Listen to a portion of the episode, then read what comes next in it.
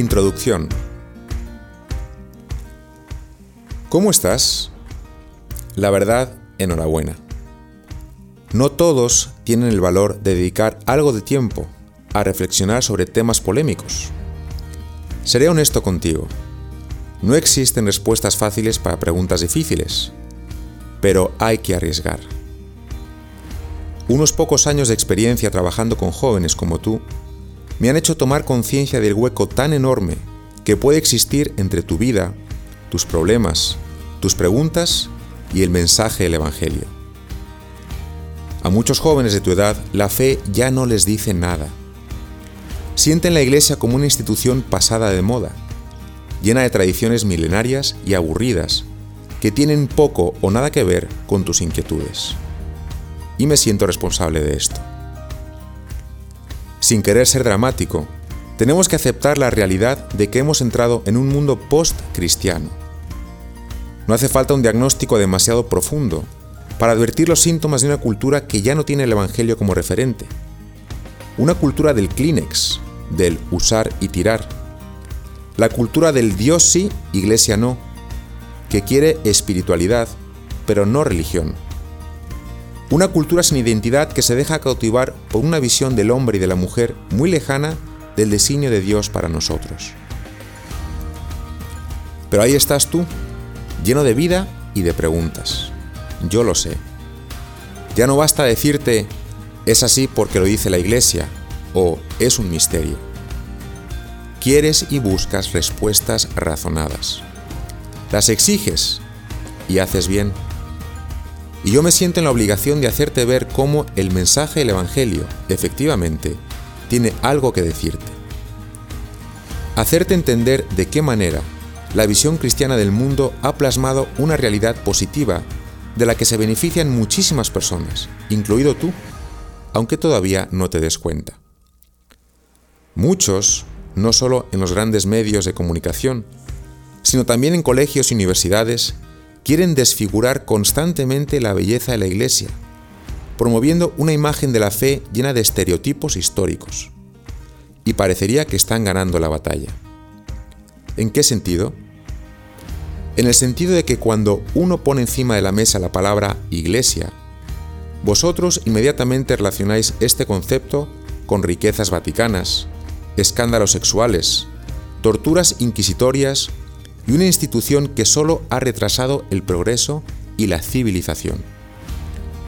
Por ello resulta necesario reconstruir el puente entre el Evangelio y tu vida concreta. Partir de la realidad en la que te encuentras, sin idealizarla ni presuponerla. ¿Cómo hacemos esto? Tomando en serio tus preguntas, al menos las más recurrentes. Veamos juntos cuáles podrían ser. Por lo que se refiere a la religión en general, seguro que te preguntas, ¿qué me aporta? ¿Para qué sirven las prácticas religiosas? Y con respecto a algunas de las tradiciones de la Iglesia Católica, te cuestionas constantemente la necesidad de ir a misa o de confesarte con un sacerdote, cuando Dios te escucha siempre. Todo ello suponiendo que reces, algo a lo que tal vez poco a poco le encuentras cada vez menos sentido.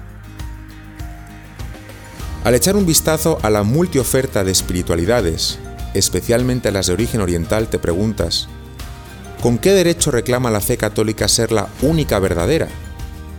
No hay modo de saber que lo es, y mucho menos cuando uno nace en un mundo y una cultura que no ha elegido. Es más, los errores históricos de esa iglesia autoproclamada luz del mundo la desacreditan para poder decir a los demás lo que deben hacer y así prefieres indagar en lo que Buda o Confucio dicen sobre el sentido de la existencia y la vida más allá de la muerte. La Biblia probablemente no sea para ti más que un laberinto entremezclado de mitos, leyendas e historias de milagros que ve tú a saber quién ha inventado y por qué. Y si la lees, no lo haces para tener un encuentro personal con el Dios humanado, sino a modo de una antología de citas interesantes, que a lo mucho sirven como buenos consejos. La vida es para vivirla. El único propósito es gozar el instante, porque nadie te garantiza la existencia de una vida más allá de la muerte, y la Iglesia no tiene forma de demostrarlo. Te preguntas más bien si esa narrativa no habría sido provocada como una forma de control de daño, a base de temor, o una consolación barata y sin fundamento para los más desfavorecidos. ¿Dónde está el Dios de los cristianos? ¿Cómo es posible que sea bueno cuando sabiendo lo que iba a pasar decidió crearnos? Es más, si sabe cuál es el destino del hombre, porque no puede no saberlo, ¿cómo es posible que cree a una persona que se va a condenar? Cuando se trata de hablar sobre fe y razón, ¿por qué tantas trabas al progreso de la ciencia?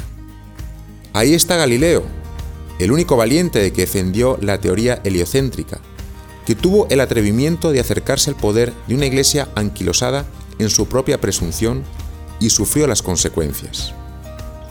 Y por último, el tema del sexo. ¿Por qué Dios prohíbe todo? ¿Por qué tantas cosas son pecado? ¿Qué es el pecado? ¿Quién es la iglesia para entrometerse en la vida privada de las personas y manipular su conciencia en decisiones que atañen a la intimidad de cada uno? y los homosexuales discriminados, y los pobres enfermos terminales que piden una muerte digna, y las madres de familia a quienes se les quita el derecho a decidir sobre su propio cuerpo, etc. No son preguntas fáciles, y se trata de cuestionamientos muy válidos. En este pequeño libro no aspiro ni de lejos a resolverlos en profundidad. Se trata más bien de un apoyo, de un puñado de herramientas con las que pretendo suscitar una conversación, tenderte una mano, abrirte el apetito y dejarte con hambre de más. Para ello te quiero pedir un favor. Te voy a pedir que te metas en la cabeza de Rafa, un chico que existe y que no existe. Porque Rafa te representa a ti y a cualquier joven de 17 años o más, vivaz, curioso, contestatario, lleno de vida y hambriento de respuestas que tengan sentido para él. Quiero abrirte, a través de las cartas a este personaje, una ventana. Hacerte ver que tus preguntas tienen respuesta, y las tienen precisamente en Jesucristo a través de su iglesia.